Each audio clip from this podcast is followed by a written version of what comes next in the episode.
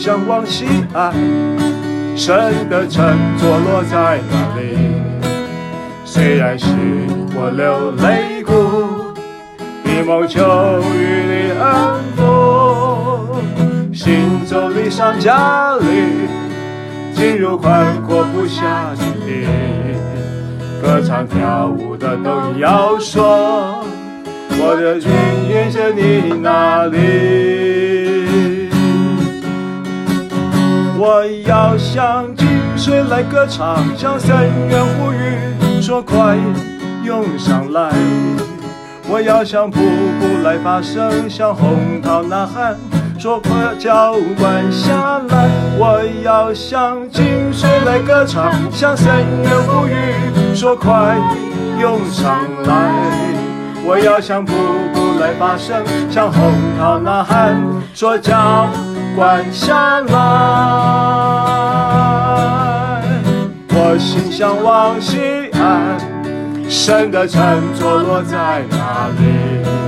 虽然是我流泪谷，以梦求与你安抚，行走离上加力，深入穿过不狭之地，歌唱跳舞的都要说。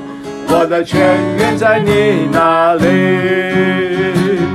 我要向井水来歌唱，向深渊呼吁，说快涌上来。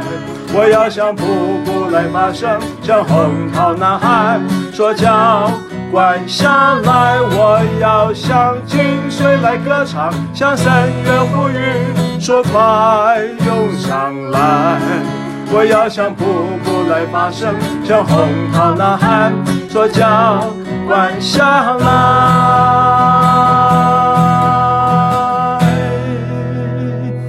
深的河满了水，释放出能力。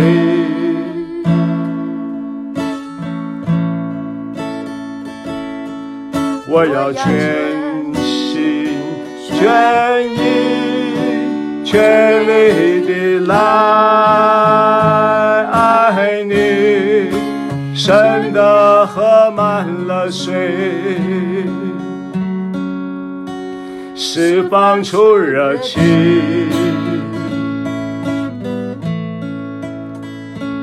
我要终日快乐，永远的来。敬拜你，敬拜你，我要向井水来歌唱，向深渊呼吁，说快涌上来。我要向瀑布来发声，向洪涛呐喊，说浇灌下来。我要向井水来歌唱，向深渊呼吁，说快涌上来。我要向瀑布来发声，向洪涛呐喊，说浇灌下来。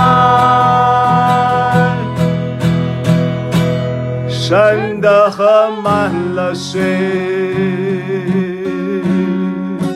释放出能力。我要全心全意全力的。来爱你，深的喝满了水，释放出热情。我要终日快乐，永远的来敬拜你，敬拜你。拜你，敬拜你，哟，敬拜你，永远的敬拜你，欢喜的敬拜，敬拜你。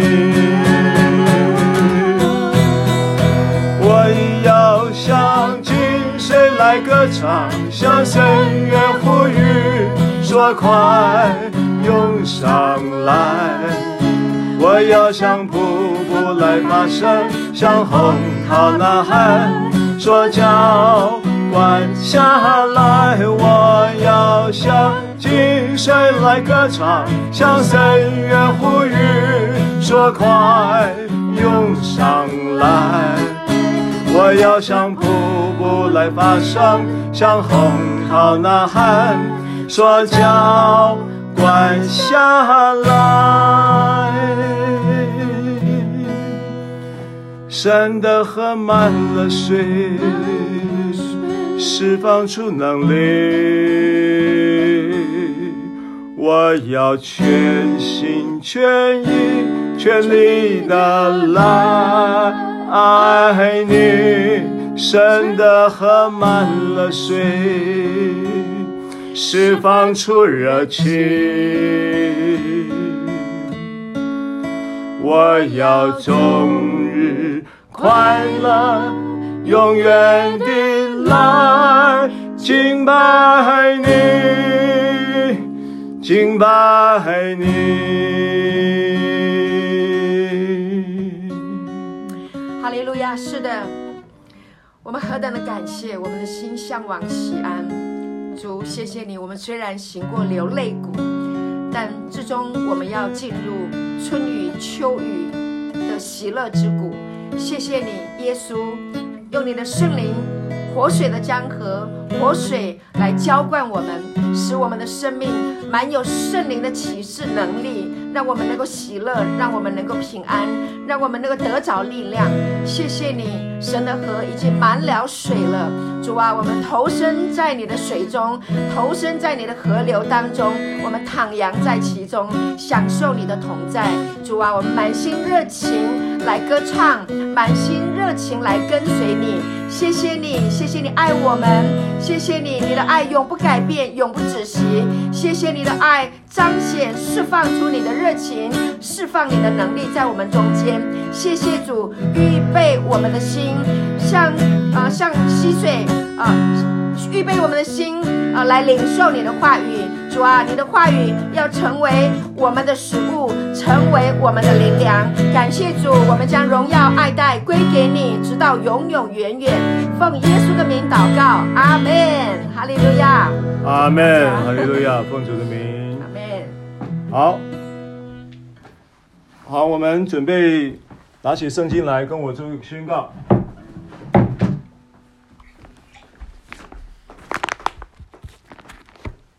好，请大家跟我宣告说：“这是我的圣经。圣经说我是什么人，我就是什么人。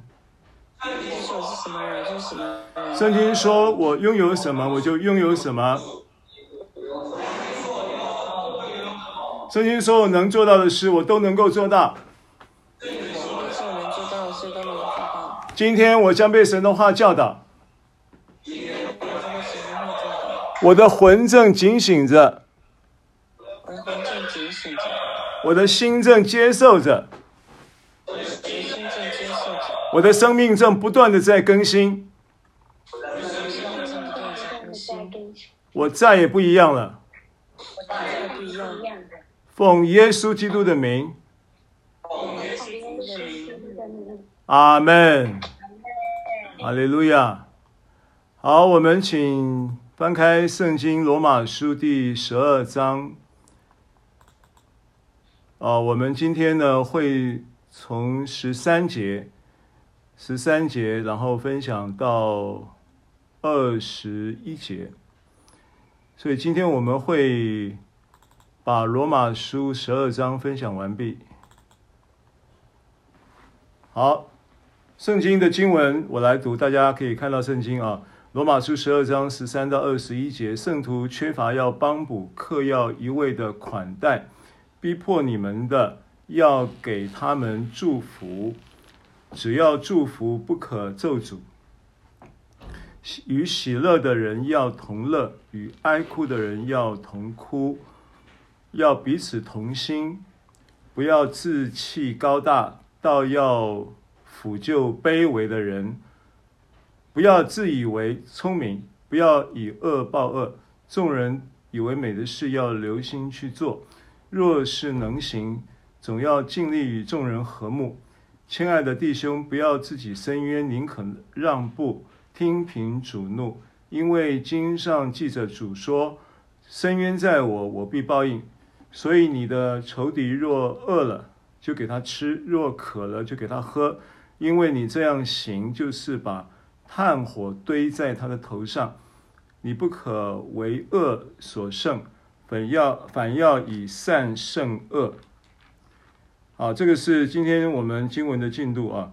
那有几处圣经，其实我们是非常熟悉的。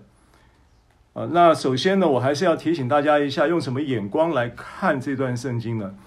啊，因为这一段圣经，如果你直接就是把罗马书的教义啊，保罗在一到十一章的教导，把它呃就跳过去，直接从十二章开始看啊，那你会呃会很有压力的啊，会觉得说这些好像都做不到，对不对？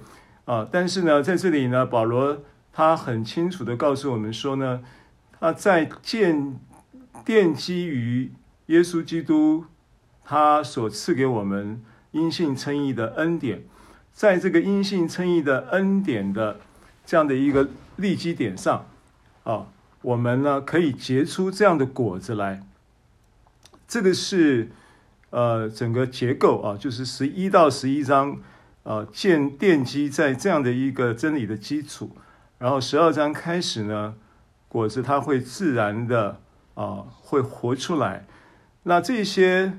呃，你把它作为行为的要求去跟，就是以这个观点为为呃立基点，那你会很挫折啊，那你会觉得很有压力。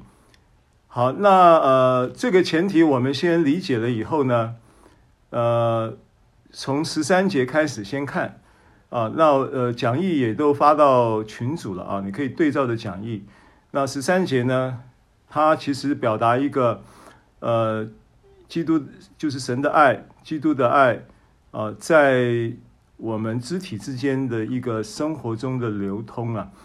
那圣徒缺乏要帮补这节圣经，啊、呃，客要一位款待这节圣经。那其中呢，有几个就是查读的希腊文的拼音的字啊。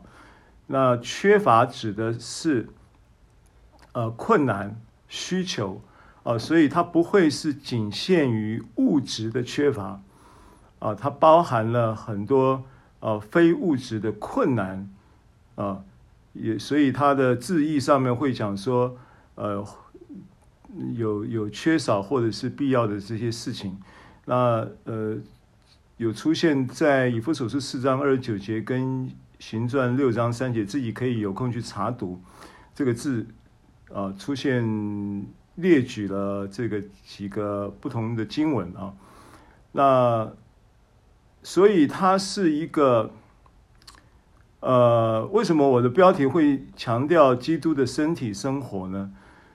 因为我们必须有这样的认知，因为在罗马书十二章开头的时候。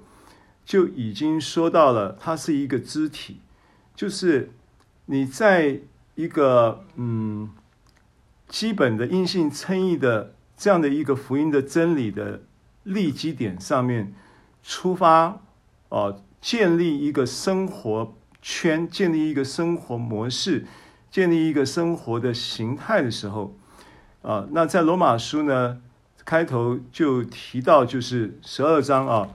经文呢，我们就是之前跟大家分享过啊，就是第四节开始，正如我们一个身子上有好些肢体，肢体也不都是一样的用处。那这个当然他提到的就是在功能上不同，肢体的功能不同呢，然后带出呢不同的侍奉，好让基督的身体的。功能性能够因着呃肢体的功能不同带出的侍奉而能够呈现出身体的丰满，那这个是一个这个罗马书的论述里面的一个思维的角度。那还有一个角度就是，我们这许五五五第五节，我们这许多人在基督里成为一身，互相联络做肢体，也是如此。意思是说，不是只有用处的问题啊。那还有什么问题呢？还有互相联络做肢体的事实。那互相联络做肢体，这个联络呢，不是指着通信的联络啊，通讯啊，这个联络是指着一种团肢体关系的建立、交流啊，团契真实的啊一种生命的来一种往来啊，这这种呃这种美好的关系。所以诗篇一百三十三篇说。弟兄和睦同居是何等的善，何等的美。那这个何等的善，何等的美呢？就是在这个联络中呈现的。好，但是呢，弟兄姐妹，我们如果包含这一个罗马书刚刚我们读的十二章四节五节的这样的一种呃论述，都把它变成是一种操作模式的话，其实又失去了我们刚刚呃又跳脱出了我们刚刚讲的一个。一个属灵的结构跟逻辑，就其实这些都是建立在一个基础啊，它会自然的呈现的，包含肢体关系的呈现啊，肢体联络的呈现，肢体功用的发挥，这些事情呢，都是都是呃自自然然的，都是生命的现象啊。那所以依据这个呢，当你再来看这个十三节的时候。啊，十三节说圣徒缺乏要帮补，这个缺乏呢要帮补，其实就是一个联络，就是这样的一个联络的实际，它会有这些事情，对不对？啊，那呃，那你说呃弟兄姐妹，所以我们好，我我我我在讲义里面有列举了一节圣经，往下看，我们跳一下啊，约翰一书的三章十七节十八节。啊，他说：“凡有世上财物的，看见弟兄缺乏，却塞住怜悯的心，爱神的心怎能存在他里面呢？小子们呐、我们相爱，不要只在言语和舌头上，总要在行为和诚实上。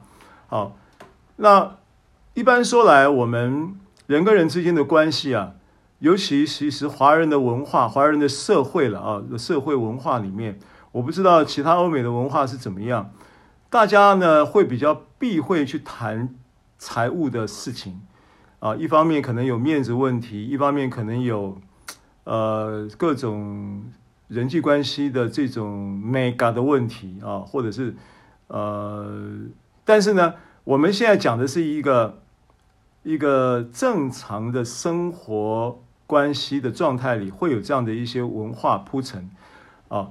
那呃，那在这个情况之下呢，就是会，呃，有时候我们会需要在这些事情上有一点敏锐度啊。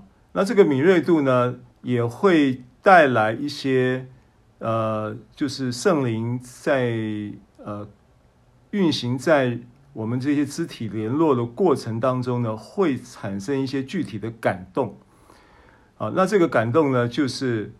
我们所呃刚刚所说的啊，不但是建立在一个教义的呃叫做认知的基础，当然也是建立在圣灵的感动。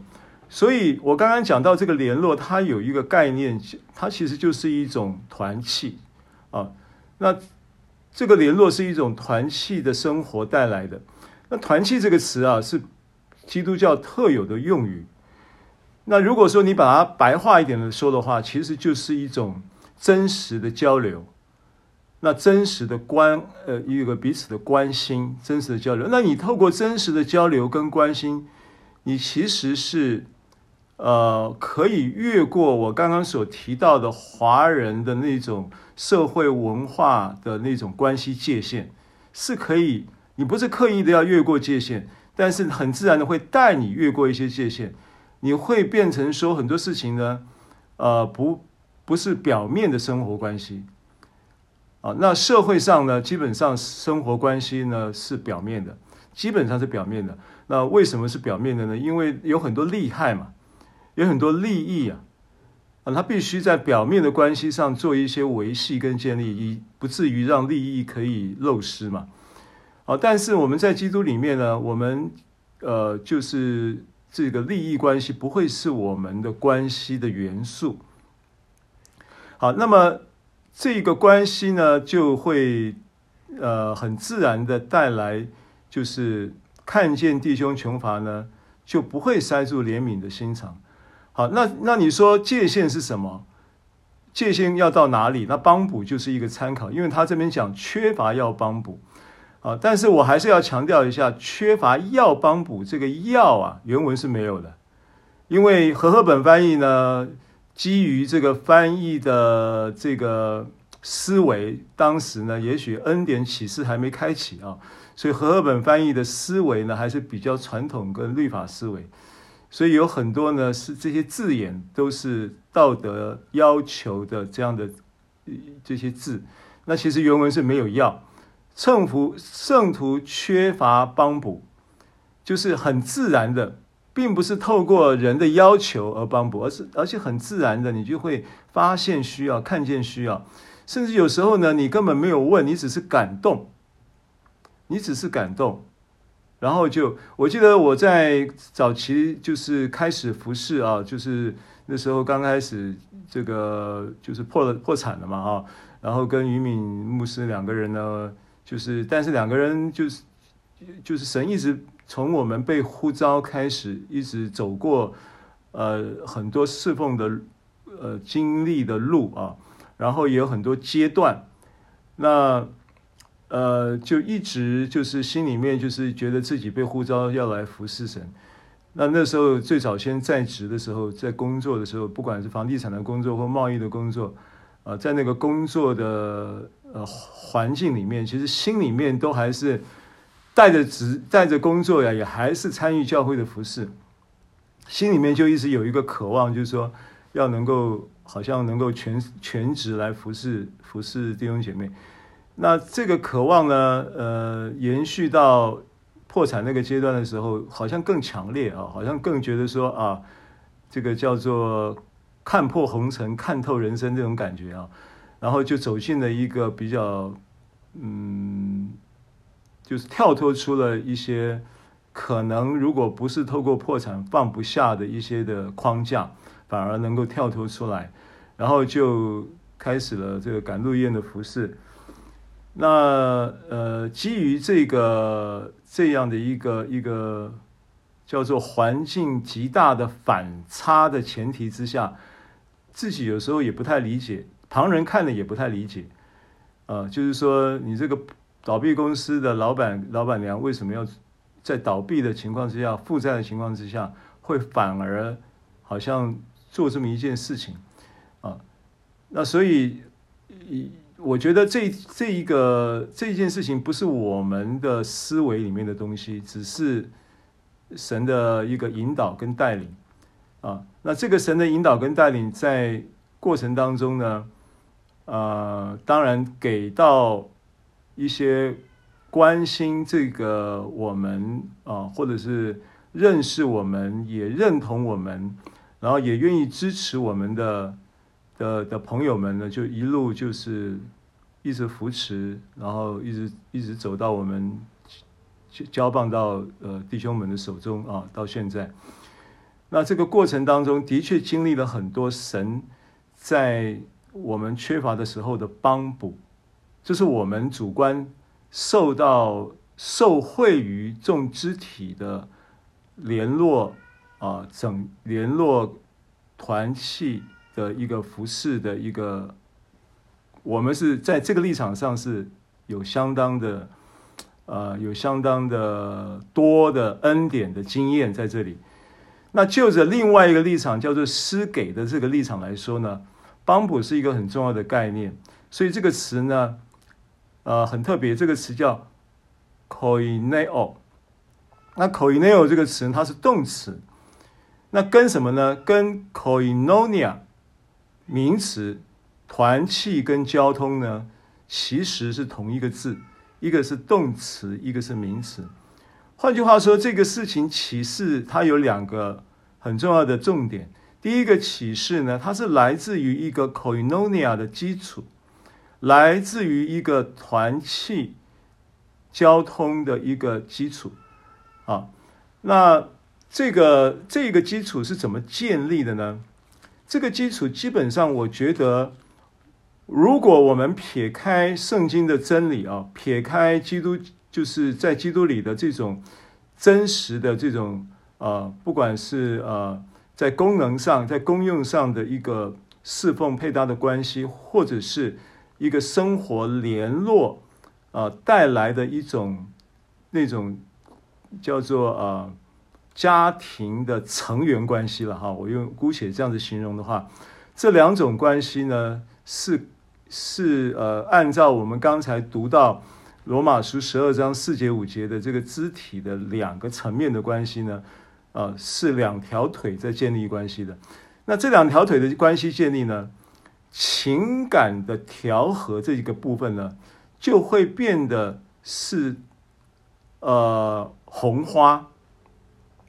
而刚刚我讲的侍奉关系啊，或者是这个呃，就侍奉的功能关系，或者是联络的团契关系呢，它就像是绿叶。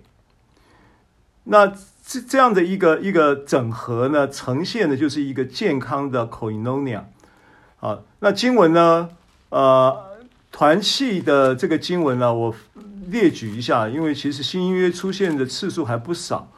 那我可以参考，我们可以参考一下《腓立比书》二章的一节，《腓立比书》第二章第一节啊，讲义上有，只是我经文没有打出来啊。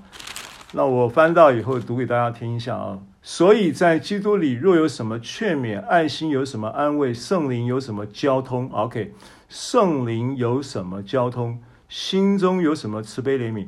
好，所以。圣灵有什么交通？在这个在基督里的劝勉，在基督里的爱心的安慰，在基督里的慈悲怜悯，在基督里的这个运这些所谓的关系的美好关系的正向运作，它有一个核心叫做圣灵的交通，看到吗？这是腓立比书二章一节这节圣经的一个启示。圣灵有什么交通？这个交通呢？Koinonia 就是团契这个词，我刚刚讲的团契这个词，所以其实呢，白话的说法就是一种真实的心灵交流带出的生活交流啊，生活的这个这个互动啊，那这个是圣灵有什么交通这这个词这句话的意思。那还有一个我们很熟悉的经文是在哥林多。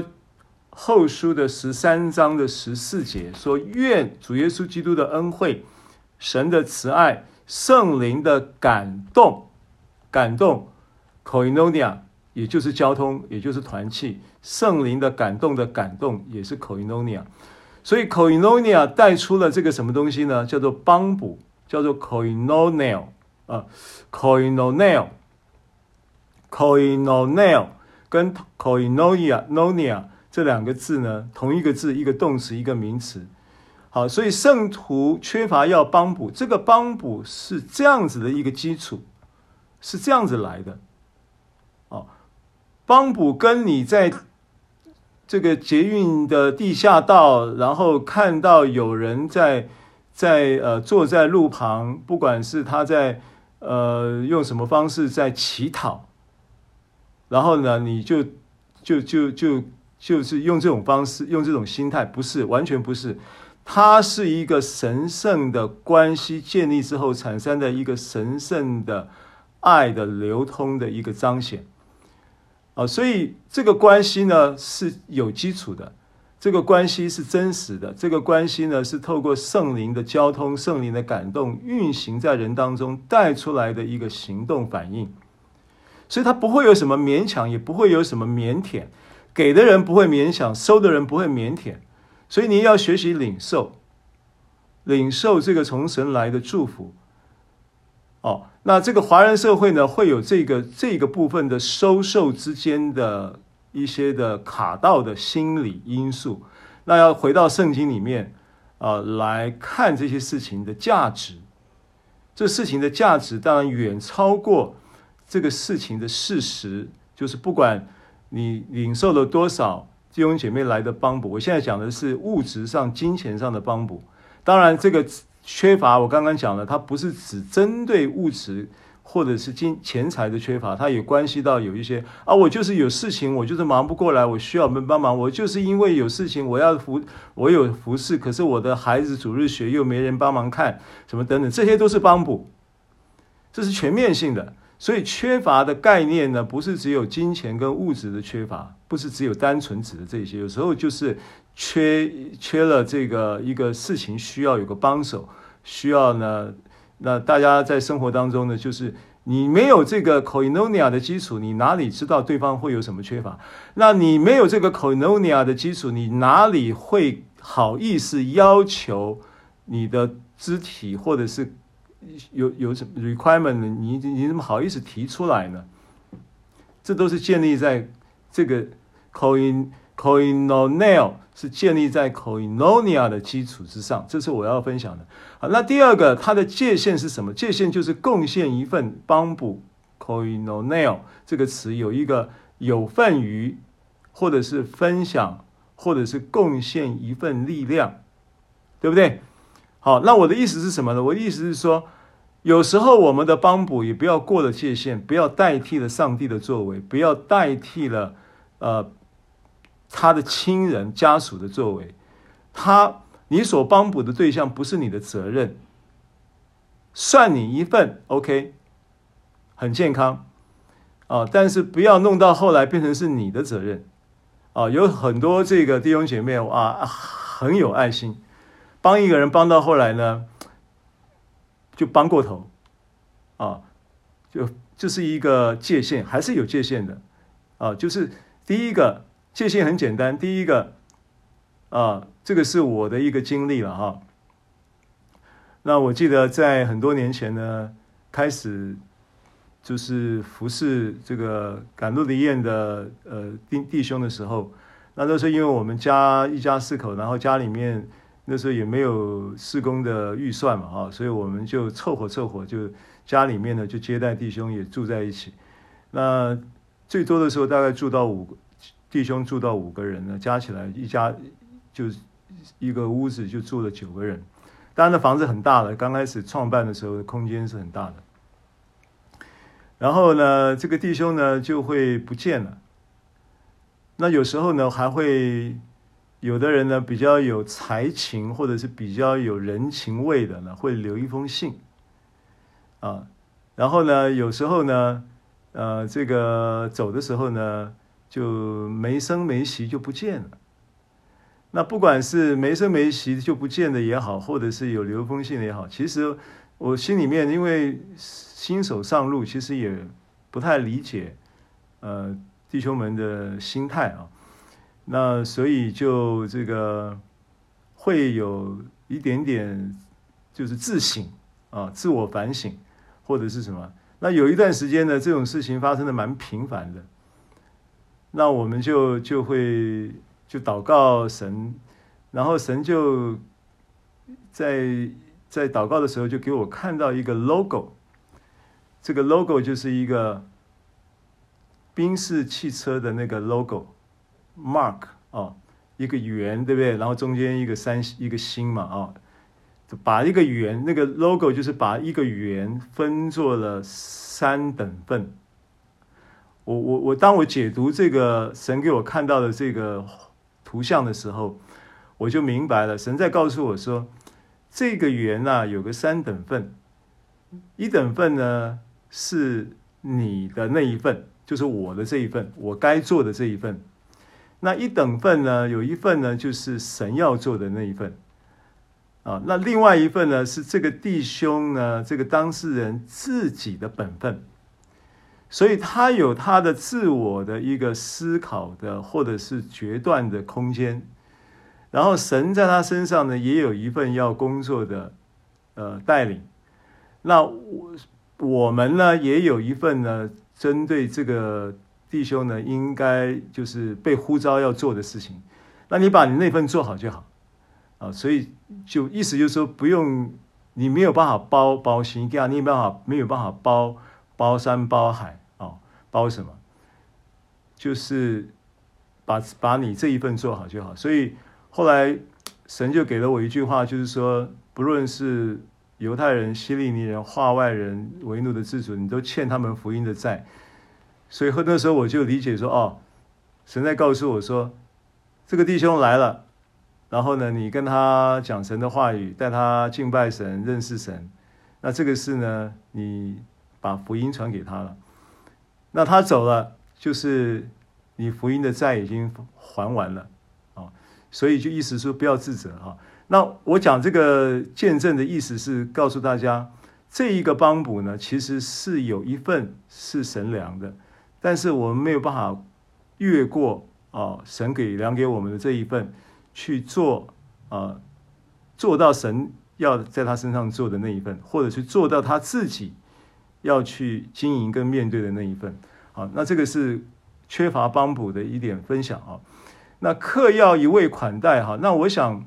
我特别把这两个词哈，因为它是希腊字原文呢，一味是一个字，款待呢是另外一个字。啊，那一味这个字呢，它的发音是这样子的，啊，你可以看到它的讲义上这个拼音哈。philoxenia，philoxenia，philoxenia，再一次啊。philoxenia，那 philoxenia 呢？它的意思其实就是殷勤的、很好客的，其实它就是款待的意思。所以后面这个款待其实另外有一个意思，后面这个就是一味的，它其实 philoxenia 呢，它就是殷勤好客的款待的意思。那所以它第二个款待呢，其实它的意思呢，它的拼音是这么拼的，dioko。dioko，那 dioko 这个词呢？dioko 这个词呢？它的它和合本翻译作款待，其实它的原文的意思呢是是有三有三个部分了哈，有急忙啊，奋勇向前啊，啊，跑着啊，跑着，就是你的款待呢是有一一种情绪的，啊，是有一种勇敢的。是有一种要好像要小跑步的，啊，就是快快快，赶快进来，赶快进来。那你会想到什么画面？你会想到好像有危险，对不对？这个这个词啊，the oco 这个词啊，还有急忙啊、跑啊、奋勇向前啊，对不对？然后还有迫害啊，啊，而且他是因着信仰而遭受到的迫害啊，迫害啊。然后还有追逐跟追求的意思，所以客要一味的款待的这个款待呢，一味的其实已经把款待的意思表达了。那，和合本并没有把这一个急忙、奋勇向前、迫害的这个词的意思呢带在翻译里面。所以，我们把这个词 “dioko” 这个词稍微看一下的时候，你就可以推理到这一个呃保罗的这样的一个。呃，对于呃，在生活的那种呈现出啊、呃，彼此相爱、互相联络、做肢体的这样的一个生活的彰显呢，其实是一个爱的流通。而这个流通里面呢，它其实有一个当时的这个所谓客要一味的款待呢，是有当时的一个时代的背景。这个时代背景就是，的确当时有许多的人呢，他是有这样的文化。基本上会有两个因素，第一个因素是当时的环境、信仰迫害的背景因素，所以很多你根本不认识的这些基督徒呢，他必须有需要在呃被迫害而逃离他的家乡的时候，需要被接待，而且需要被安全的被接待。那这个时候呢，这些呃弟兄姐妹就在。这样的情况之下，很多被被接待或者是接待的对象是不认识的。那这种情况之下，当时就有极大的需要啊，这个是一个一个过一个情况，当时的时代背景。第二个背景就是呃，当时的那个时代的社会文化里面的旅馆啊、旅店啊，其实是投诉环境是非常不健康的。当时的旅馆、旅店的文化里面，它都会兼着经营一些什么指压按摩了。开玩当时没有指压按摩，我是我是举例了哈。你就好像现在有一些旅馆，它有什么指压按摩啦，啊，很多那种附设的附属业务，听得懂吗？那当时的旅馆里面都有这些，不是现在是少数的，少数的旅馆可能还有这些呃附属的业务。那当时的那个时代的旅馆几乎都有的，所以其实你要住到旅馆，要住得很很安、很安、很安静、很安稳，然后很干净、很健康的，其实也不太容易。所以基于刚刚我所讲的这两个是环境背景呢，接待其实是一个服侍圣徒非常重要的一个环节。现在当然机会并不多啊，像我们到中中国大陆去服侍的时候。也还有有一些呃不同的牧区啦，尤其巧斌牧师他们，因为全全国各个省都有牧区嘛。当我们有时候到比较比较呃内地的这些的省份的时候，那还会有一些住旅馆不太方便的。但住旅馆不方便呢，就不是因为刚刚所讲的那些附属的业务，而是其实有时候你拿到台胞证去旅馆 check in 的时候。他基本上就已经 copy 一份报公安局了，就是监视你了，啊，啊，现现在又是一个，又是一个，又是一个，最近又是风声又比较紧了啊。那我们那个早期的时候，的确就是不住旅馆，其实是碍于安全考量，所以也常常被接待啊。那有一点类似这样的一个一个一个背景，所以。我们在早期的时候，在二二十年，大概一二零一九九九九九九二零两千零一年两千年两千零一年两千零三年四年五年，大概到两千两千二零零八年之前呢，几乎呢去到大陆的时候，去服侍的时候，都是被接待在弟兄姐妹的家里面，啊，几乎都是。那一直到二两千零八年两呃两千呃一一零二零一零年之后比较开放，然后就去到比较多的一些是没有跑那么远了，没有跑那么那么深远的内地农村去了，啊、就会带在比较大比较近，然后比较主要的一些城市里面服侍，就是都是住旅馆。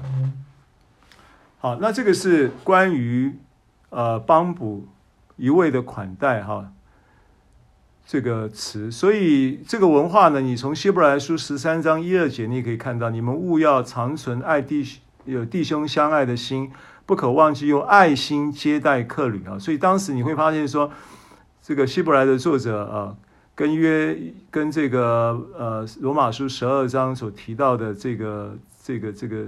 生活实践里面的这个联络，互相联络做肢体的这个有一样的论述，这个跟我刚刚所讲的背景是有关系的。接着我们看十四节，罗马书十二章十四节，逼迫你们的要给他们祝福，只要祝福，不可咒诅。那当然，这个字面上的意思呢，呃，很容易明白啊，不用不用做太多的解释。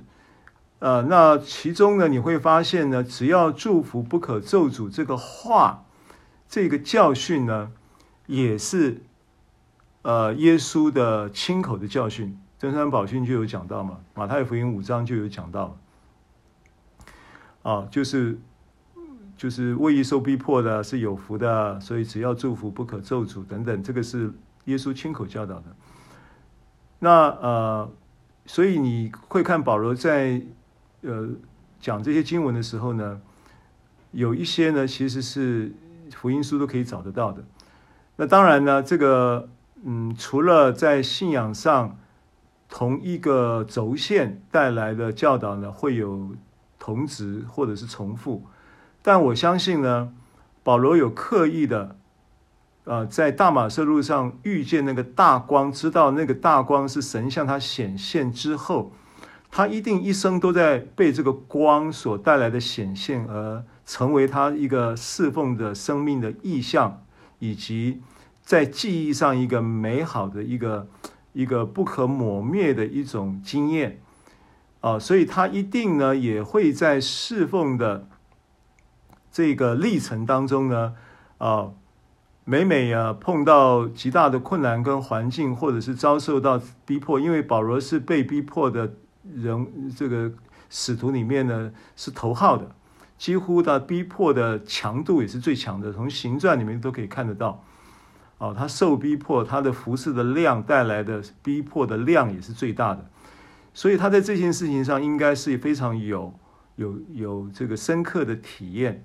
那当然，我刚刚讲到他在往大马色路上遇见耶稣的这个呃向他显现，然后。跟他说话的这一件事情呢，成为他在侍奉一路上的一个重要的一个经验基础跟控制意向啊，以至于我相信呢，呃，尤其他在跟路加配搭服侍的时候，路加是他个人的专属医生啊，也是使徒之一嘛啊，也写了路加福音跟使徒行传，使徒行传是路加写的，所以呃，我相信他跟路加的这个同工之间的关系也是非常的紧密啊，非常的亲密的。那么，所以他跟路加呢，也一定询问了许多许多关于耶稣的事情。路加是他的学长啊，啊，路加写路加福音啊。你要知道，保罗写罗马书的时候，福音书可能都还没有完成。福音书完成的时间不见得比罗马书来得早，啊，那可能都还没有完成的情况之下，我请问你，他在写这些呃这些福音书呃不是福音书书信的时候，他的这一些的认知里面有很多跟耶稣是同样看法的，我相信来自于陆家跟他之间的交通，这个是应该是可以这样推理的啊。好，所以但是呢，有一件事情呢，跟在呃加拉太书所描述的关于咒诅这件事情呢，就会有一点卡住了。因为你既然教导我们说只要祝福不可咒诅，那为什么你在加加你在加拉太书一章八八到九节的时候，又有这个好像是咒诅人的这样的一个教导呢？啊，我们看一下讲义，加拉太书一章的八到九节说。但无论是我们是天上来的使者，若传福音给你们，与我们所传给你们的不同，他就应当被咒诅。我们已经说了，现在又说：若有人传福音给你们，与你们所领受的不同，他就应当被咒诅。还讲两次。啊，那我我要解释一下这个经文的意思啊。这个经文并不是说，如果保罗并不是在主张一件事情，说，呃，如果今天向你们传福音所传的这个福音的内容呢，竟然不是在传福音，而是传掺杂的福音，或者是律法律恩律混淆的福音，或者是直接就是讲律法换得祝福的福音，那这样的人呢，他。这样的福音，这样的这样的人传这样的人福音的人呢，他就会被咒诅，并不是要被我咒诅，不是保罗要咒诅他，是基本上这一个律法恩律掺杂也好，或者是在律法之下要用行为靠行为去赚取神的祝福的这一件事情呢。这整个事情本身呢，它其实带来的结果就是咒诅，好吧？我们证明一下，加拉太书到了三章怎么说？因为我经文并没有在讲义中列举哈，我我现在翻给你读给你听，加拉太书的第三章的十三节哈，这个经文怎么说？加拉太书的三章的十三节呢？他说：“基督既为我们受了咒诅，看到咒诅吗？”就赎出我们脱离什么？律法的咒诅，因为经上记着，凡挂在木头上都是被咒诅的，看到吗？所以咒诅是来自于什么？律法，所以这边讲的这个咒诅的意思，并不是说你如果传再有这个传福音给你的跟我所传的不一样的，还在传律法，因为整个加拉太书都在讲恩典律法，对不对？都在讲恩典律法，在做恩典律法的教导相对的论述。所以加太书的主轴是这个，他讲到咒诅的时候，指的就是你在律法之下或在恩律掺杂的教导的情况之下，基本上他就已经是被咒诅的。你势必会有被咒诅的结果跟现象的，所以一章加太书一章八节到九节，意思不是保罗说他要咒诅他们，而是他们如果这样做，基本上他们是在律法的咒诅之下，而且呢，他也在警告，重点他在警告加拉太人，他重点不是在，不是他在警告加拉太人，他在教导加拉太人，他甚至在教训加拉太人。啊，就不要再接待这样的这些人，也不要再接受这样的教导，不要再做这些所谓的根基、自我根基的毁坏。哦，要回到福音，所以这是保罗在写加拉太书的动机。就谈到这个事情的时候，他不是在吵架，他也不是在在呃 complain 谁啊，他他没有没有指名道姓，但是是有那么一批人。是尾随在保罗的后面，保罗右手去前面前脚去建立教会，后脚这些拆除大队就跑去拆教会，就是就是唱反调啊！他传恩典，他就传律法，这是保罗的很大的痛苦。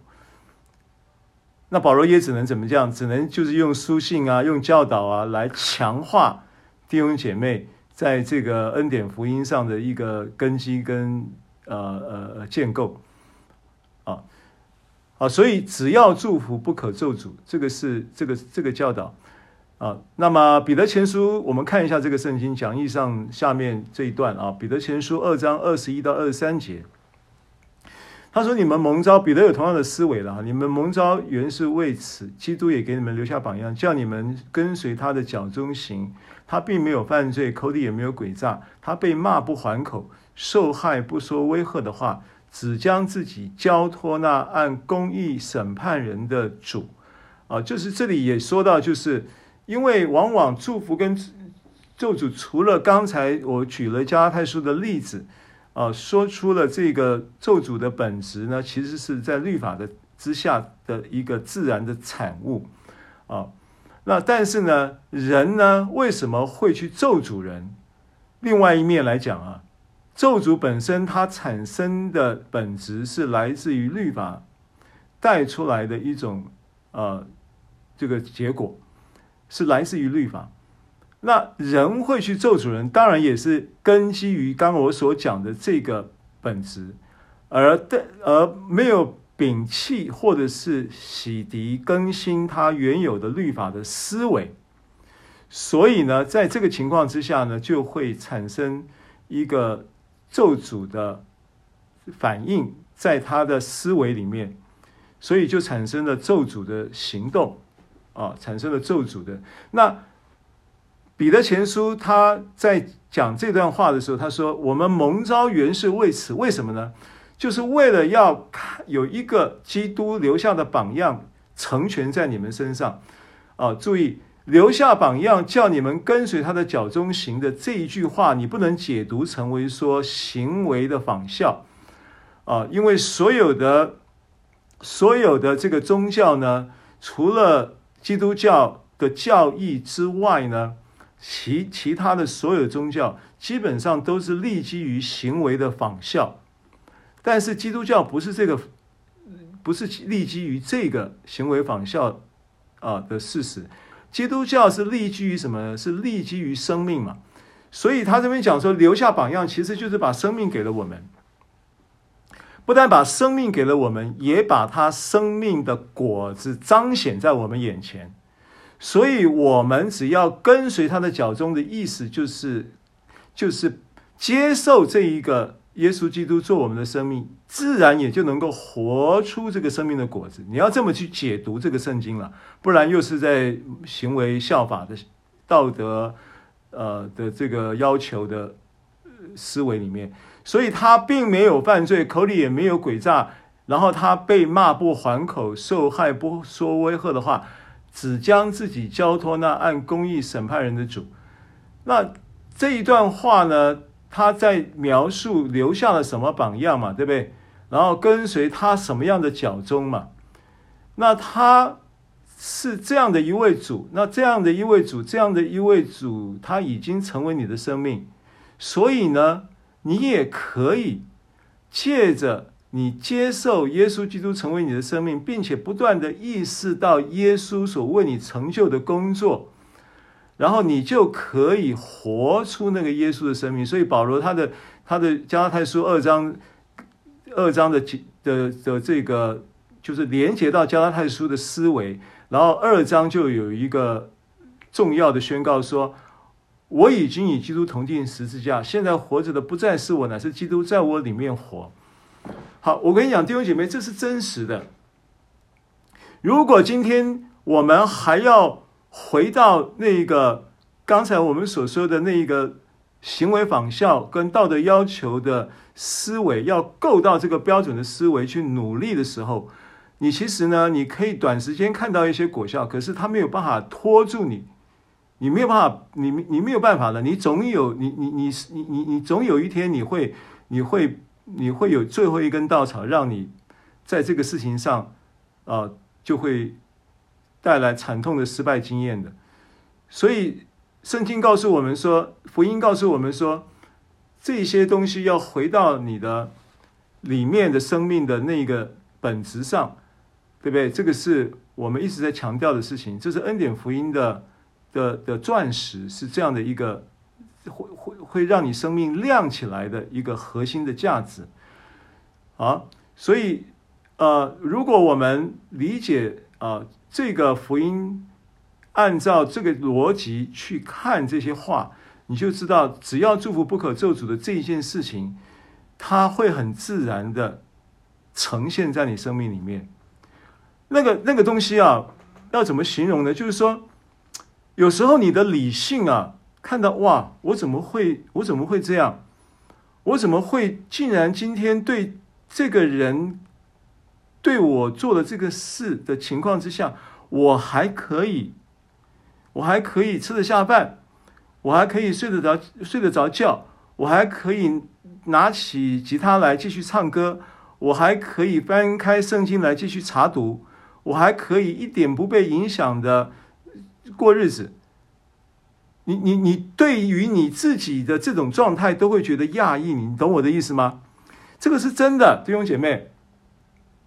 啊、我相信呢，你很多时候你会你会在恩典的熏陶跟神圣的影响之下，然后不自觉的就会结出一些让你自己都觉得意外的果子，这叫出人意外的平安。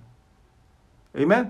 这叫出人意外的那个美好的祝福，真的啊！这个是这个是我我我我我自己走过这样的路，我也在经历这些事情。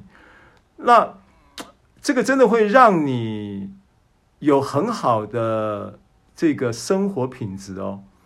所以为什么讲说永恒存在之神生命的生活品质，就是永生的定义？你在这一个神。他透过耶稣基督爱子基督为你钉死埋葬复活升天的这一个福音的事实跟延伸出的意义上，你不断的应用在你生活当中，你真的会享受到这个永生，这就是永生呢。你可以只是祝福不咒诅，这是永生呢。你可以放过你自己，这是永生呢。你也可以因为累积了放过你自己的经验，而学习开始更多的放过别人，这是永生呢，美好啊！这真的是太美好了，对不对？好，接着十五节、十六节，罗马书十二章十五节、十六节。那这个段落呢，我就用了同理同行、同心同行，哈。那罗马书十二章十五、十六节经文说：“与喜乐的人要同乐，与哀哭的人要同哭，要彼此同心，不要自欺高大，倒要俯就卑微的人，不要以自以为聪明。”好，那同乐、同哭、同心，这是罗马书十二章十五节到十六节的三个呃关关键词了哈。那我就用同理、同情、同心、同行来回应这个同乐、同哭跟同心啊。那与哀哭的人哀哭，与同乐的人同乐呢？它其实是讲到一种同理跟同情。那同理跟同情是我们熟悉的心理学的术语。我们其实，在感乐院早期，我们有请讲师啊。在这方面的专业的讲师来上这个课程，啊，叫做“请听就是爱，理理解中有医治，还是了解中有医治？”啊，我还记得这个 slogan 啊，“请听就是爱，然后了解中有医治”等等，然后呢，也操也操练过有关于这个所所谓的同理同情的操作模式。那这个都是我我们以前学习过的。不过你会发现呢、那个课上完了，大概一个礼拜，那个那个课上的东西就慢慢就通通又又没了。所以以前我记得我们以前在母会的时候，常常办特会了。办特会的时候。我们都习惯了到祷告山呐、还是到什么山呐、还是到什么拉拉山呐、还是到什么香格里拉？那个是香格里拉在苗栗什么山哈？介寿山呐、还是什么哈？所以就好像主耶稣带着门徒彼得、约翰、雅各上上变相山，有没有？所以我常常讲说，上山改变形状，专业讲师来教导一个课程，告诉你怎么操作。然后呢，上山改变形状，下山就恢复原状。为什么？它不是你的生命，重点都在基督耶稣成为你的生命。好，所以与喜乐的人同乐，与哀哭的人同哭。其实原文一样，没有要，没有要，他在描述一个状态。你很自然的在这个 koinonia，在这一个互相联络做肢体，不但有一个侍奉上的功能关系，还有一个在爱的流通的过程当中带来的一种亲密跟紧密的彼此联络啊 koinonia 的关系啊，从这个 koino koinoneo 到 koinonia 的这个关系呢啊，带来了一种。自然呈现出与喜乐的人就能够同乐，与哀哭的人就能够同哭，就与人能够同理同情，能够能够有这样的生命的品质，这是基督嘛？对不对？这就是耶稣基督的生命嘛？那也因为这样子，就能就彼此同心嘛？所以那个药都是都是除了那个下面一个不要。那个不要啊，那个的确是有有这个原文有这个不要，但是呢，这个不要啊，跟前面啊后面讲的不要，那个其实它又不是要求，那个是结果而已啊。所以与喜乐的人同乐，与哀哭的人同哭，这是原文的意思。然后彼接着就彼此同心。好，那看一下啊。马太福音十六章，呃，十一章十六节、十七节，这个是我刚刚讲的，啊、我们能够与人同理同情。那耶稣就曾经在向着，呃，一般他在传福音的对象，当时，呃，就是他用了这么样的一句话了哈，就是来描述我可用什么来来比，好比这个世代呢？他说我好像呢，就好像孩童坐在。街市上招呼同伴说：“我向你们吹笛，你们不跳舞；我向你们举哀，你们不捶胸。”意思就是说呢，没反应。这个世代的问题在哪里？和这个世代的落寞，这个世代的呃一种一种一种让人觉得需要拯救的的地方，就是因就是就是冷漠，就是没反应了。啊，所以举哀呢就不跳舞，然后呢。举哀就不捶胸啊，然后吹笛就不跳舞，啊，甚至呢，甚至还还还严重的话还反过来，反过来的意思就是说，结果吹笛的时候你们反而捶胸，举哀的时候你们反而跳舞，啊，扭曲这种情况。那所以这个世代呢，需要救恩。那所以当你领受耶稣基督救恩，你当然就能够同理同情。那如果没有耶稣基督，何来同理同情呢？没有，不会有真实的同理同情啊。如果如果这个好吧，这个往下看啊，腓立比书二章二到五节说，你们就要好。我现在要讲同心了啊，第十六节彼此同心。那彼此同心的这个同心呢，呃，我们的理解就是要同心哦。我们的理解就是要，啊、好像腓立比书二章这个经文，我们看一下，你们就要意念相同，对不对？然后要爱心相同，对不对？然后要有一样的心思，要有一样的意念，啊、然后凡事呢，就不要结党，因为结党代表什么？结党代表说你一个一个教会有各种不同的。认同、认知，然后呢，就就就拆开来，然后呢，这个是属亚波罗的，这个是属保罗的，这个是属基法的，这个是属基督的，对不对？啊，临前不是保罗这样子归正他们吗？你们搞了半天，你们在搞什么？你们在结党啊？那那说他就说不可结党，只要存心谦卑，个人看别人比自己强。个人不要单顾自己的事，你们当以基督耶稣的心为心。所以，当你看到腓立比书这一段圣经，或者是回到我们刚刚讲的罗马书十二章十六节说彼此同心，那我刚才讲的原文没有“要”这个词，所以彼此同心变成是一个很自然的结果哟。那一个很自然的结果是怎么来的呢？啊，那我就要请你看一下这个同心的这一个心哈。叫做 fro froneo froneo，。那 froneo 这个词呢，同时也出现在哪里呢？出现在志气高大的志气，有没有？这个志气也是 froneo。OK，好，接着再请你看讲义腓立比书，我们刚刚读的经文二章二到五节的摘录啊，你们就要意念相同。那个要其实原文它是 froneo。然后第五节，你们当以基督耶稣的心为心，以 phroneo。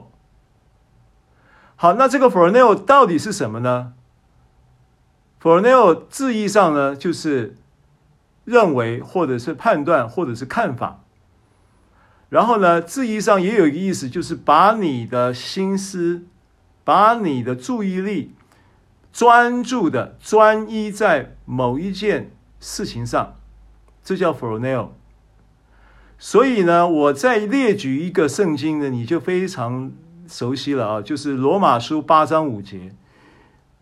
罗马书八章五节讲到 phroneo 是在讲什么呢？罗马书八章五节这个圣经呢，我们都很熟的哈。八章五节说啊，因为随从肉体的人体贴肉体的事。随从圣灵的人体贴圣灵的事，体贴就是 phroneo。所以这个 phroneo 呢，它是体贴，是心思放在这某一个事情上面，专注于某一件事情，或者是因为将这个心思放在某一件事上，专注于某一件事而带来的一个认知、判断跟看法。那这个 froneo 就这个意思。好，那我们现在明白 froneo 意思，我们再来看经文啊。要彼此同心，就是要同有一个专注，可不可以这样理解？因为 froneo 就专注的意思嘛。要同有一个体贴，因为体贴圣灵的体贴就是 froneo 嘛。要同有一个什么？要同有一个认知。好，那当你同你什么东西让你同有一个专注？什么东西让你同有一个体贴？什么东西让你同有一个将心思放在那个东西上面，可以让你意念相同，可以让你一有一样的意念，有爱心可以相同，可以让你有一样的心思，可以让你不结党，可以让你凡事看别人别人比自己强。请问你想一下，什么事情让你专注？将心思置于其上，并且产生一个共同的认知，以至于可以意念相同、爱心相同，有一样的心思，有一样的意念，而且呢，还可以真正带出那一个同心的结果。答案是什么？专注在什么事上？好喽，弟兄们，有人可以回答我吗？将心思置于什么事上，可以带出这个结果？有人可以回答我吗？我们互动一下好吗？什么事情让你专注，让你专心，让你将心思置于其上？耶稣啊，耶稣的福音啊。你专注在福音，你专注在耶稣基督为你完成的事情上面，你在这个事情上面建立了一个专注跟体贴，所以罗马书八章五五节说，你要体贴圣灵的事啊，意思就是体贴耶稣基督为你所成就的工作嘛，因为圣灵的同在是基于耶稣基督的工作的完成，你才有圣灵的同在啊，你才有圣灵的引导啊。才有圣灵的工作跟跟跟祝福嘛，对不对？啊，不管圣灵在你身上的任何工作，都是基于耶稣基督所完成的工作。啊，所以这边有一个启示就很很理很简单了啊，你还是要回到我们刚刚所起初所说的这个所谓的教义，你必须建立在这个教育的基础，然后就能够带出这样的一个同心同乐同哭同理同行跟同行。是不是？否则的话，这都口号而已啊！我跟你讲，你怎么同心啊？你怎么跟谁？你跟谁同心？谁要跟你同心嘛？你跟你老公都同不了心嘛？是不是？讲实在话嘛，对不对？同心是口号，同心是只是一个形式。你真的要同心，你只有借着专注在福音嘛，只有借着专注将心思置于福音嘛，只有将将。只有这这一条路可以让你有一个同心、意念相同、爱心相同、有一样的心思、有一样的意念的祝福嘛？只有这样的一个可能了。那现在不是讲可能，因为保罗已经透过罗马书告诉你，这是果子。你真的能够同心，你真的能够有真实的同心。我问你，夫妻需不需要同心？我问你，家人、家家族的成员需不需要同心？我。那我那这个童心要怎么来？就是必须从这里来，不然你要怎么样去营造童心？谁同？你要讲童心，谁同谁？啊，你说很简单啦，员工同老板啦，对，员工同老板是同心吗？不，不见得哟。刘爸，请问你有听得到吗？哎，怎么样？请说。我没有，因为刚刚您您有问说弟兄回应，我们其实有回应呢。哦，你麦克风没开了？有有有，刚刚有开啊。啊，没关系。好，没事，继续啊。好，没关系。好，偶尔会有网络的那个，我了解的，没问题哈。谢谢，谢谢你，谢谢你告诉我，免得我受伤啊。谢谢。好，我现在刚刚跟你讲，刚刚弟兄有回应，有。好好，OK，好，所以弟可以理解我弟兄姐妹你我讲的意思吗？这个社会有童心吗？有真的童心吗？谁跟谁同心？是不是？你没有耶稣基督，你何来同心之有？你只是顶多勉强有一个同行，有一个同性，有一个同什么，反正有很多同。但是真正的同心是来自于罗马书这里所讲的，就是福音的果子，是不是？好，所以我用这一个经文呢，去剖析这个，这叫 phroneo 嘛，哈，phroneo，phroneo 这个词就贯穿在这些经文里面，对不对？好。所以同乐同哭呢，其实就带来同理同情，啊，那同理同情呢，其实很自然的会带出恩赐的运行。好，为什么我这么说哈？呃，林前十四章第一节呢，有一个启示。林前十四章第一节这里经文说：“你们要追求爱，也要切慕属灵的恩赐。”那这里就是我们会把爱跟属灵恩赐呢，会把它分成两种物件。其实它有连贯性，因为其实恩赐是被爱推动的，恩赐是被爱推动的。按照这些圣经呢，其实你的恩赐的切慕啊，基于你回应神的爱，因为十三章是你领受了神的爱嘛，对不对？十三章是不是讲爱是恒久忍耐？是谁对你恒久忍耐？神呢？是谁对你有恩慈？神呢？对不对？然后呢，又有恩慈，爱是不嫉妒，爱是不自夸，不张狂，是不是？神会嫉妒你凡事兴盛吗？不会啊。神是真正，就有时候你如果说中了中了彩券了，还是说升了大官了，还是说当选立委了，还是说什么呃什么功成名就的事情了哈，遇到什么大好事情了，你其实会真的为你这些事情同乐的人，除了你的父母，除了在基督里的爱你的这些众肢体。一般的人其实是嫉妒的，所以其实你如果中了彩券，你最好不要声张，免得来借钱的借钱，来动歪脑筋的动歪脑筋，是不是？啊，现实社会是这样子的啊。那所以我要讲的是说，只有真的神的爱不会有嫉妒的，他真的要你好啊，他真的喜欢你、关心、呃爱你，要你好。你你你你疯你你你好，他真的是在那里开心的要命，他。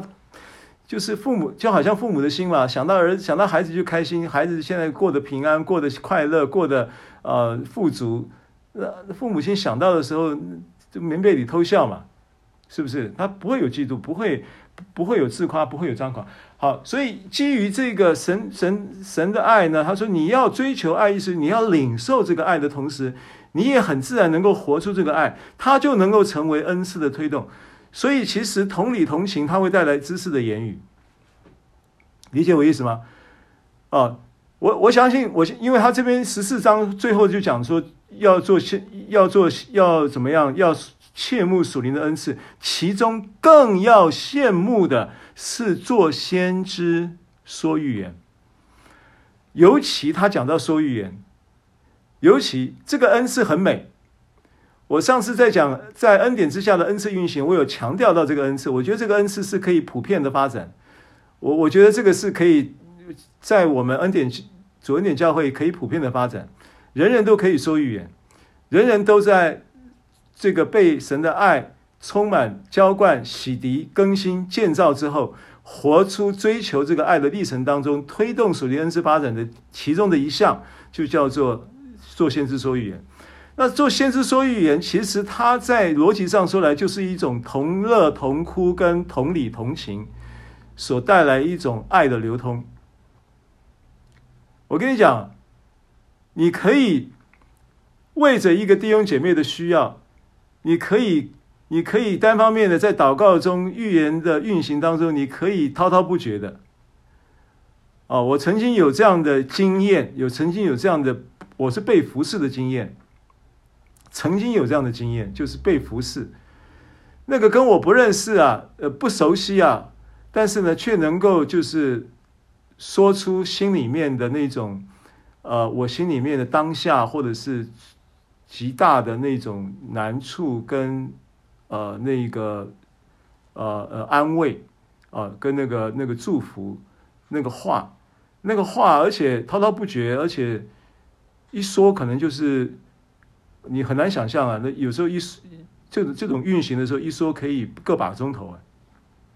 预言啊，好，这顺道一提了哈，就是启示关于呃同乐同哭同理同情同心同行等等这个祝福。好，最后一个段落我们要准备结束了啊，如何以善胜恶？罗马书十二章七十七到二十一节，不要以恶报恶。众人以为美的事，要留心去做。若是能行，总要尽力与众人和睦。亲爱的弟兄，不要自己伸冤，宁可让步，听凭主怒。因为经上记者说：“主说，伸冤在我，我必报应。”所以你的仇敌若饿了，就给他吃；若渴了，就给他喝。因为你这样行，就是把炭火堆在他的头上。你不可为恶所胜，反要以善胜恶啊！那其中二十节跟二十一节呢？啊，它的经文呢，呃，分别就是出自于旧约圣经的，呃，一个是箴言的二十五章二十一到二十二节，所以你的仇敌若饿了，就给他吃；若渴了，就给他喝。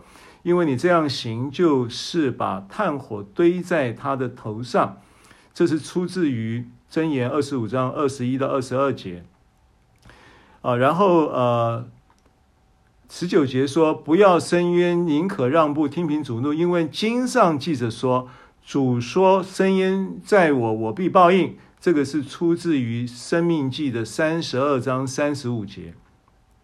啊，这是两处旧约圣经啊。保罗已经在从九章开始，就是不断的提到旧约圣经，到了十一章以后就提的比较少了啊。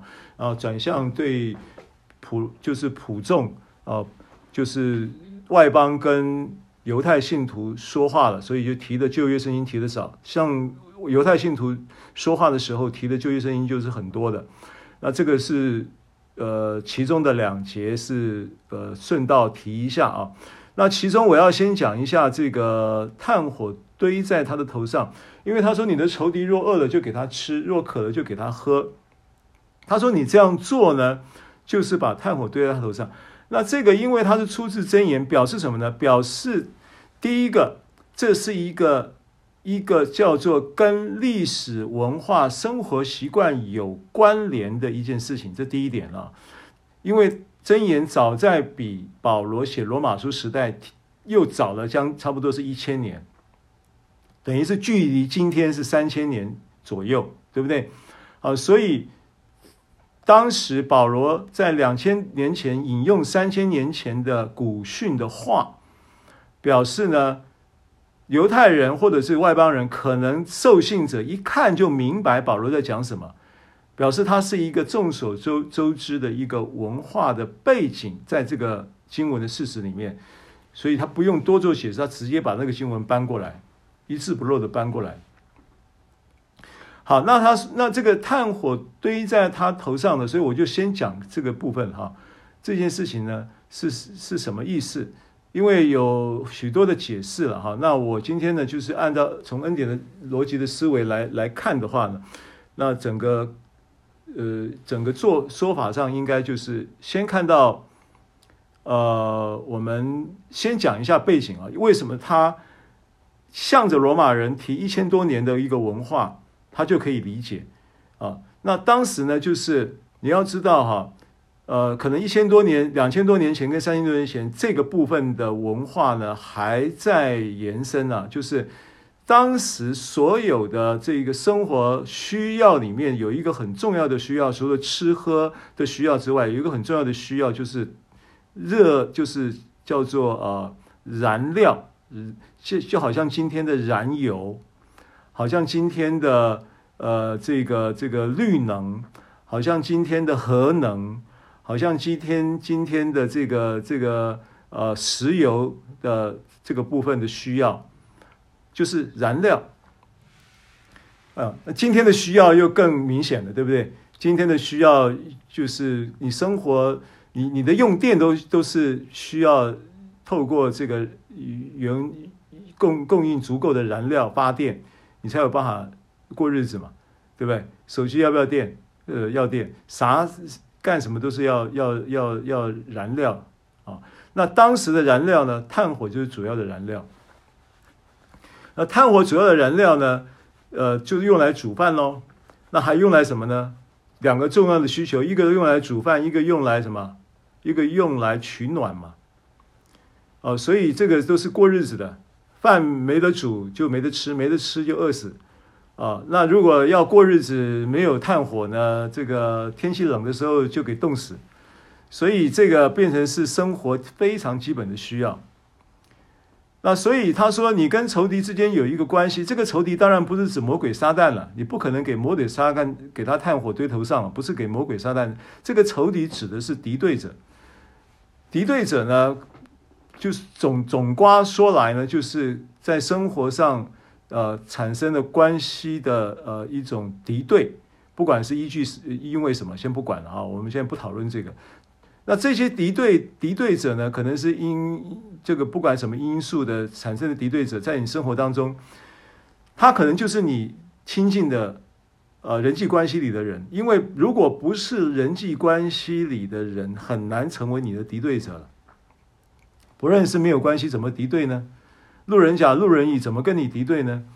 所以敌对者往往可能是跟你有一些人际关系的人际关系群体的关系里面。而这些敌对者呢，他说他会有需要，他会有生各种需要。那当他需要的时候呢，如果你愿意放下那个敌对的前提跟因素，然后呢，善待他，满足他的需要，供应他，或者是等等。他说这样子呢，你就是把炭火堆在他的头上，因为他前面讲你，他若你的仇敌若饿了，你就就是给他吃嘛，对不对？若渴了就给他喝嘛，是不是只只到满足他的需要？他有缺乏嘛？那他为什么会需要你给他吃呢？表示他缺粮食嘛。那为什么他会需要你给他喝呢？表示他缺饮水嘛，表示他缺呃这个炭火嘛。所以你这么做呢，就炭火堆在他的头上。其实意思前后文的意思就是，你善待那个在某一些人事物的环境当中。有敌对心态跟敌对行为者，但是你们并不是仇人哦，你们还仍然维系着一种关系，只是在这个关系的状态呢，有敌对性质的情况之下，你要学习这个事情。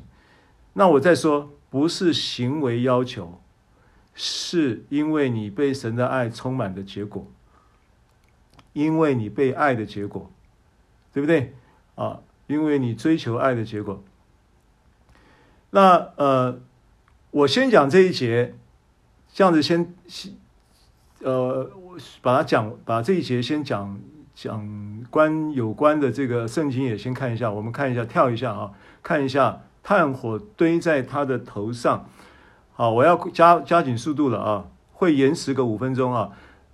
多提多书二章七到八节说：“你们自己凡事要显出善行的榜样，在教训上要正直端庄，言语纯全，无可指责。叫那反对的人看到敌对者吗？反对的人既无处可说我们的不是，便自觉羞愧。All right，啊，所以炭火堆在头上呢，它可能会有一种生理反应了。当然，那个炭火堆头上不是要烧死它了，炭火它基本上它在。”过去呢，就是在古代的时候，它在这个呃有很有很多的东西呢，它是用这个某一些瓦器啊。那像炭火这种东西的话，它不会是堆装啊盛装在金属的器皿，也不会盛装在木质的器皿，因为木质的器皿或金属的器皿都不适宜，一个会烧起来，一个会导热。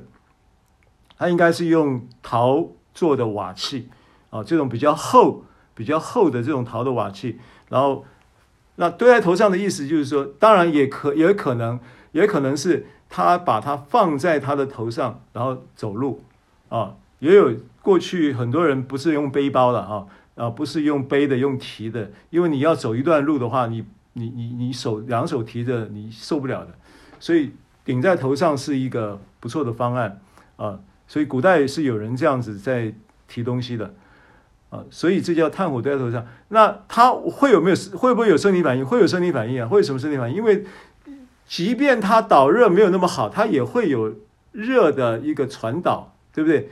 然后呢，热传导可能你上面垫了头巾什么的，然后这个可能就流汗了，然后可能就脸红了，可能就气喘了，可能等等了哈。那这个呢，感觉上就是有一点像，好像羞愧，有一点羞愧感。那羞愧可能一边走他一边想，我对你那么有敌对的态度，我对你讲话这么不礼貌，我还挂你电话，那你怎么都没有算把把这些事算放在心上，然后你还可以这样子，呃，我有需要你还愿意这样子善待我，还愿意帮补我，他就自觉羞愧嘛，对不对？啊，这是一个正向的影响啊。那呃，所以他的解释呢，就是善待你的敌对者。彼得前书三章十六节，存着无愧的良心，叫你们在何事上被毁谤，就在何事上叫那诬赖你们的人，在基督里有好品性的人自觉羞愧。好，最后我们要呃经文，因为呃就不细讲了啊，这些都是原则上我就做个结论了啊，呃时间的关系，结论就是以爱胜恶，以善胜恶就是以爱胜恶。就我们讲到如何以善胜恶嘛，啊，啊就是以爱胜恶。因为呃，八章的罗马书八章三十七节这个经文说到，然而靠着爱我们的主，我们在这一切的事上已经得胜有余了。啊，靠着爱我们的主，靠着神在基督里给到我们的这些爱，这些爱呢，就成为我们生命的啊这个能力啊，成为我们得胜的能力。那这个得胜有余呢，耶稣主耶稣他有一个在约翰福音十六章的一个很重要的一个叫做临受难前跟门徒做的终结的宣告。在十六章的三十二节、三十三节，他说：“看哪，他要上十字架了。他说：看哪，时候将到，而且是已经到了。你们要分散，各归自己的地方去，留下我独自一人。其实我不是独自一人，因为有父与我同在。因为有父与我同在呢，我就可以怎么样呢？我就可以将这些事告诉你们，叫你们在我里面有平安，而且在世上你们有苦难，但你们可以放心。”我已经胜了世界，啊！因为我把这个经文跟罗马书八章三十七节摆在一起的意思，就是让大家知道说，耶稣的得胜也是靠着父的爱，我们的得胜当然也是靠着神的爱。耶稣的得胜呢，他说：“你们可以放心，我已经胜了这世界。”耶稣的得胜呢，是一个这个得胜，其实跟得胜有余的得胜呢，啊，它有一个意意义上的意思。因为得胜有余，它用的是一个特别的字，叫做一个彻底的打败。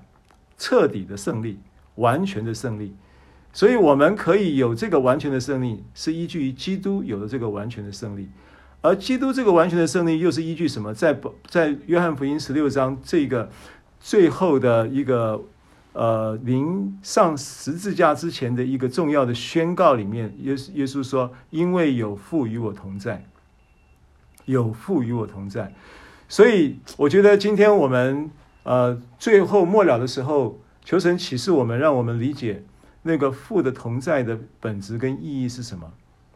圣圣灵透过呃父透过圣灵与我们同在，耶稣也透过圣灵与我们同在，与我们同在的这个事实是已经发生的事实。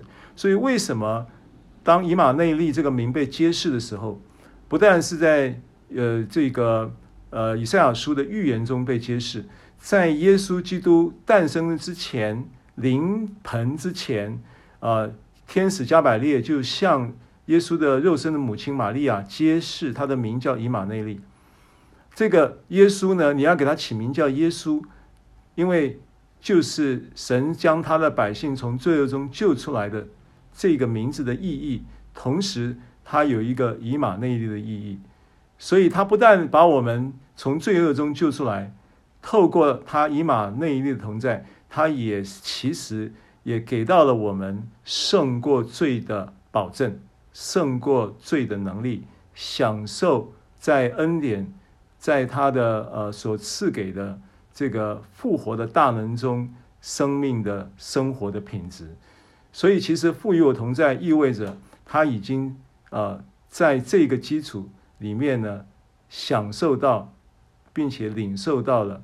那个永生的，啊、呃，永恒存在的的神生命的生活的品质，这是这段圣经里面我我最后的一点启示，啊、所以，呃，同在其实意味着它是永生的一部分，记得吗？主耶稣是讲说，他到父那里去，他若去，保惠师就来，保惠师要永远与我们同在，永远与我们同在就意味着什么？意味着。那是永生的执行，永生生命的推动，永生祝福的临在。啊，以上分享，云牧师，请带我们做一个结束祷告，谢谢。好的，感谢主，亲爱的主，我们向你献上感谢。阿门。谢谢你，你就是永生，谢谢你把永生赏赐给我们。阿门。谢谢主耶稣，呃，你带领我们，祝福我们，我们的生命，呃，每一个人现在。呃，在不同的季节里面，我们的生命的呃这个深度跟高度也在啊、呃、季节里，阿门、呃，春夏秋冬，阿门、呃，无论如何，我们相信我们在不管各样呃生命的境况，你都与我们同在，阿门，因为你要把我们从罪恶里面拯救出来，阿门，谢谢你透过今天呃牧师在罗马书的教导，主我们啊、呃、在指望中我们要喜乐，在患难中我们要忍耐。呃，当我们看见呃有人有缺乏的时候，我们能够呃感受，能够呃跟着上来帮补，能够一味的款待。若是有人因我们传这道来逼迫我们的时候，主我们能够从神而来的不被冒犯，还能够为他们祝福。阿门。谢谢你，主赐给我们一个慷慨的心，能够与喜乐的人同乐，阿门。与哀哭的人同哭。主，因为你就是这样的安慰我们，我们也经历过呃痛苦，主你也差人差圣灵。来安慰我们的心，因此我们能够谦卑。我们要来同心，以耶稣基督的心为心。我们不志气高大，我们反而能够谦卑。主，我们感谢主，我们不以恶报恶。啊，主啊，谢谢你，我们能够说，啊，这个，呃，谢谢主，我们不为恶所胜，要以善胜恶。主，我们感谢你，我们当中有呃委屈的，呃有痛苦的。主，你亲自来为我们的弟兄姐妹伸冤。主，你给我们弟兄姐妹有生命，能够让步、听凭、主怒，让神自己来，呃，为我们伸冤，把我们抬起来。所以，此我们感谢你给我们今天这样的课程，我们彼此来祝福。愿我们的教会，愿主恩典教会，还有我们的弟兄们，每一个人都与主同心。阿门。与耶稣的心为心，为所信的福音齐心努力。阿门。合一活在这个世上。谢谢主，听我们的祷告。奉主耶稣基督的名，阿门。好，谢谢大家收听收看，我们下礼拜见哦，拜拜。对，谢谢，谢谢，祝福大家，谢谢，拜拜，平安，感谢主，拜拜，I love you。